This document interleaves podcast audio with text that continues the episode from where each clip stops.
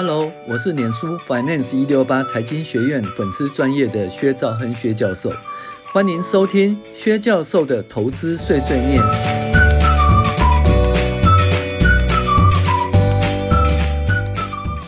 各位网友，大家好，我是薛兆亨薛教授，今天跟大家讨论美股一周回顾哦，重要指标分析，这是二零二二年第十六周。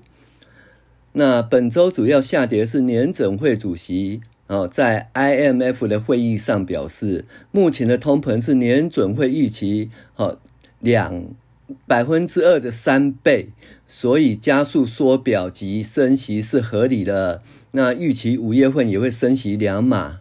那其实呢，升息两码是大家所预期的，但是后来呢？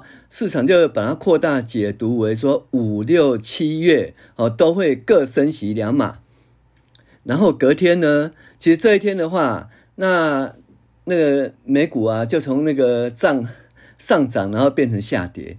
结果隔天呢，就是礼拜五的时候呢，市场预期六七月份会升息三码哦，导致本周四哈，呃，这股市由红转黑。那周五呢，持续出现长黑。那美股在四月二十一号，S&P 五百呢收四二七一点七八点，比上周的四三九二点五九点跌了一百二十点八一点，跌幅为二点七五 percent。那连续三周呢，收中长黑 K 棒，形态上快要完成头肩顶的头部形态了。好。那上周油价小跌，西德州原油涨到一百美元，布兰特原油涨到一百零六美元。那小麦期货呢，由战争前的八百元以下呢，涨到三月份接近一千三百美元。那本周续跌，四月二十二号跌为一零六五美元。那玉米由战争前的六百五十美元涨到现在七百九十一美元。那本周也是七百九十一美元持平。十年期的公债殖利率呢，再创波段新高，由上周的二点八二八涨到四月二十二号的二点九零六，哦，快要突破百分之三了。那原油及谷物的价格上涨在歇，然通膨及升息的趋势哈、哦、持续未减。好，那我们来看呢，这有关世界经济景气的预期啊，各机构的看法，就是未来的景气会如何呢？好还不好呢？啊，所有的机构都下调经济成长率，其实主要是通膨缩表升级及乌克兰战争、地缘政治的影响。其实再加上一个上海封城，也对了哈。那世界银行呢，将今年经济成长率由四点一下调到三点二。那 IMF 呢，嗯，将今年及明年经济成长率下调到哈三点六，三点六。黄丽美估计，美国今年经济成长会减速，明年下半年会出现适度的萎缩。哦，意思说明年下半年会变得负的，负的成长。哈，那今年的经济还是成长，但是会减速。那联准会的报告说，今年的那个二到四月温和速度扩张，所以二到四月还好，但是因为地缘政治、物价上涨原因，未来的经济成长前景蒙上阴云。哈。所以基本上都不看好啦。哦，那有关呃财报季哈，就是像是财报季嘛，嗯，好坏参半。但是呢，财报好的不怎么涨，坏的跌很多啦。哦，那高本益比获利不如预期的会遭到剧烈的修正哦，这是因为呃十年期公债殖率呃上涨到将近百分之三的原因。哦，好，那整体而来呃而言呢，在周二。瑞银投资长估计，二零零二年的 EPS 每股盈会成长百分之十，二零二三年呃会成长百分之七。那这数字其实还不错了哈，那就看投资人自己解释哈。那他本人认为这是积极的。那如果成长百分之十，那假设就是就是整年度的指数成长百分之十，或者明年整年度成长百分之七，其实也还好啦。但是这看投资人自己的解释，因为呢，前一阵子呢，呃，盈余成长太快了，现在成长趋缓哈，趋缓，那对股价的解释如何哈？大家拭目以待。那再来是个股的财报，那交生呢，第一季营收增加百分之五，略低于预期，但是每股盈二点六七美元，较去年成长百分之三点一，而且，呃，但是供应过剩及需求不确定性哦，它调降今年的营收及获利的预期，但是呢，当天股价上涨百分之三点零五。好，再来就是 Netflix 公布每股盈余是三点五三，优于预期，营收哦七十八点七亿美元，低于预期。但是订户减少二十万人，哈，二十万户为十年来首见负成长，哈。那盘后呢，下跌百分之二十五。美国银行的净利七十点七亿美元，每股盈利零点八美元，优于预期，当日涨到呃成长三点四一，所以呢，优于预期都三趴了，哈。那低于预期都是两位数字，哈。好，特斯拉每股盈利是二点八六。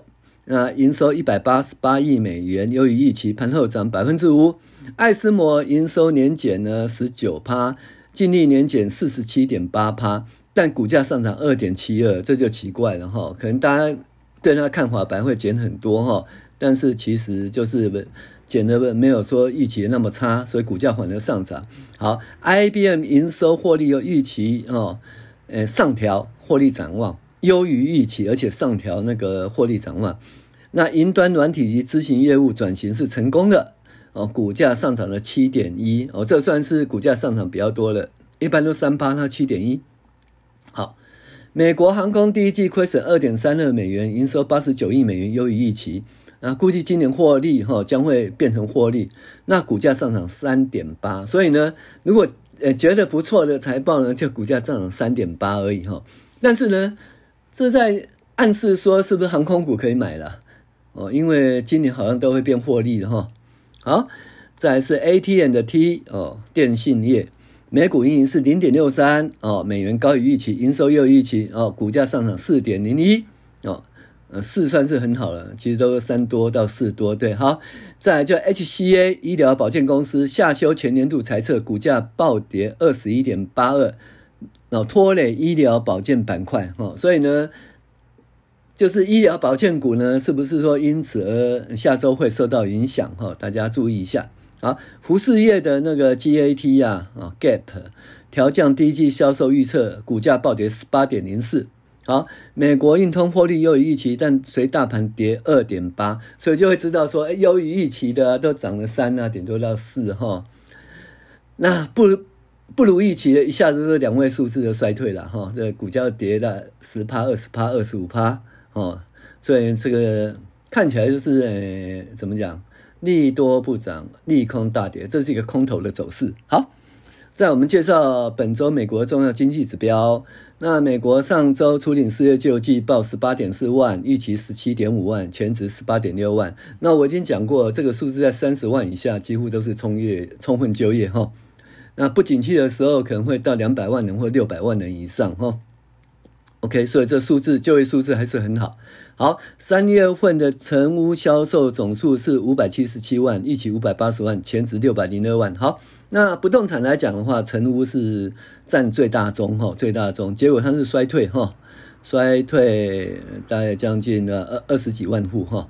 那再来，可是呢，如果营建许可是一百八十七点三万，一起一百八十三，前值一百八十六点五，哎，目前要盖的话，或者准备要盖的哈，就是增加。然后呢，新屋开工呢，总户数一百七十九万，疫情一百七十五万，前值一百七十六点九万，哦，前值一百七十六点九万。OK，所以新屋开工还是成长，可是大家都知道哈。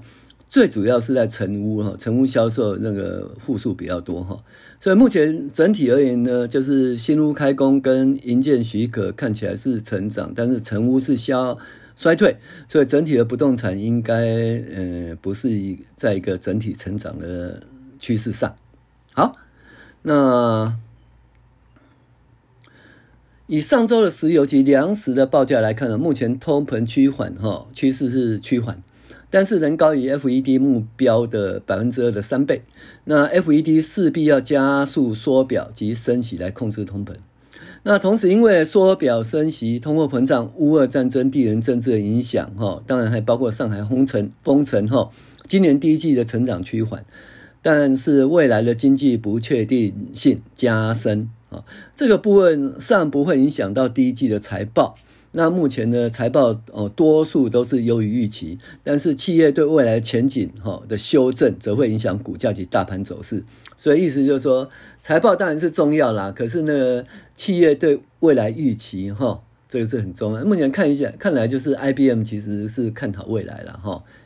呃，大部分都其实没有看好未来哈。好，那大盘股价估值分母十年期公债殖利率哈，估计哈，这个折现率呢达到百分之三哦，这个会使大盘本益比下修，那股价下跌。那所以呢，百分之三的话，大概本益比大概三十三倍左右啦哈，三十三倍左右。那以前五十倍、一百倍本益比可能会下修了哈。那分子的获利预期呢？目前世界银行 IMF 是下修了，年准会说有很大的不确定性。但是华尔街预期今年会成长百分之十，明年会获利成长百分之七。哦，那我们拭目以待。那以目前五月份的升息两码哈是市场的共识，所以五月份的升息两码对股市不会有很大的影响。问题在六月及七月是否会升息三码？那这个部分会影响股市。那如果六月及七月经升息两码，这个股市已经有反应了。但是如果升息三码，股市可能会加码反应下跌哈。那如果呃景气的前景，例如 ISM 制造业指数或者一些嗯经济的领先指标反应不错。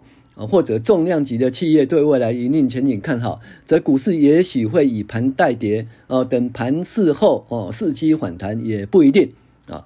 那因为不晓得未来会走哪一个走势哈，到底是长期的停滞性通膨，亦或是下半年通膨就控制住了，所以我们投资方式还是建立五线谱或金字塔投资法哈。那加三十六期定期定额投资法，那这个细节呢，在我们 Dream Player 啊第一批的订阅里面有哈。那如果大家想知道这个五线谱投资法、金字塔投资法或三十六期定期定额投资法，那请大家订阅我们第一批。我是薛兆恒薛教授，谢谢您的收听。